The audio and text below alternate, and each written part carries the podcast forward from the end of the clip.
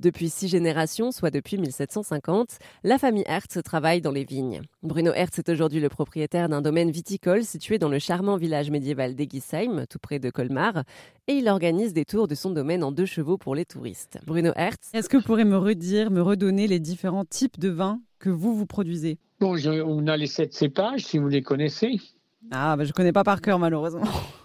Bon, bah alors on va commencer par le plus simple, le sylvaner, le pinot blanc, le pinot gris, le muscat, le gewürztraminer et en rouge le pinot noir. Alors s'ajoute à ça euh, les vendanges tardives qui sont des mentions et les grands crus qui est donc j'en posais deux, le Pfirsichberg que j'ai planté en Gewürz parce que j'estime que c'est le meilleur cépage pour ce terrain-là et le Rangen où j'ai planté du Riesling et du Pinot Gris et du Gewürz que j'ai arraché parce que j'estime que c'est c'est le moins bon pour ce terrain-là. Parce que. Je suis arrivé à la conclusion qu'en Alsace, on a fait une grosse erreur, que de planter quatre cépages dans les grands crus, et le mieux, ça aurait été un cépage, un grand cru. Le cépage qui convient mieux, le grand cru. Mais j'ai exposé mon idée, mais bon, il y en a qui adhèrent, mais pas tous. Pas la majorité encore.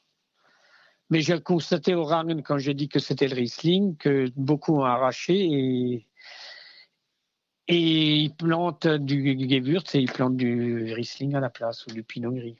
Ah oui, parce qu'en fait, euh, quand on plante, euh, en fait, on plante le nom, le nom de, la, du vin, en fait. Genre, on plante du Riesling. C'est le nom des vignes. Non, ça, c'est le nom du cépage. Oui, ah ok. Le nom Donc, la variété de, de, vigne.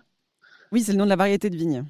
Oui, mais euh, cela, c'est la notion de terroir qui, qui existait en Alsace, mais qu'on a un peu perdu au moment où on voulait produire beaucoup, etc dans les années 60-70, on avait perdu cette notion de terroir ou de, de, climat, comme diraient les Bourguignons.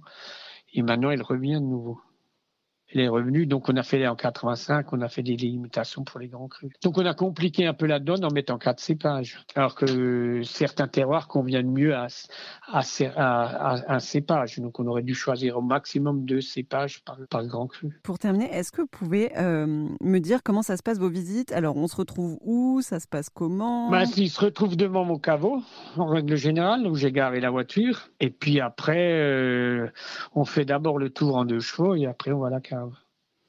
Et donc j'ai un tour qui est défini à peu près une heure que je fais majoritairement.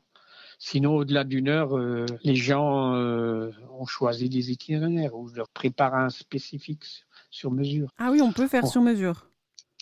Bah oui, parce que bon, en règle générale, je vais soit à Tannes, soit Tannes pour montrer le Rangen parce que c'est le plus pentu de tous les, les, grands crus en Alsace ou un des plus pentus. Vous avez peut-être entendu parler des vendanges de l'extrême. Bon, ça c'est c'est Wolfsberger qui a planté les vignes Touchous. Parce qu'elles ont cette particularité d'être très en pente. Elles sont très en pente, mais eux, ils ont. Moi, j'ai planté selon les courbes de niveau, donc je peux travailler un, je peux marcher dedans, mais eux, ils ont planté tout chousse. Donc, ils ont arraché les murets, ils ont planté tout chousse. Donc euh, là, effectivement, il faut qu'ils soient encordés parce que vous marchez, vous, devez être tenu.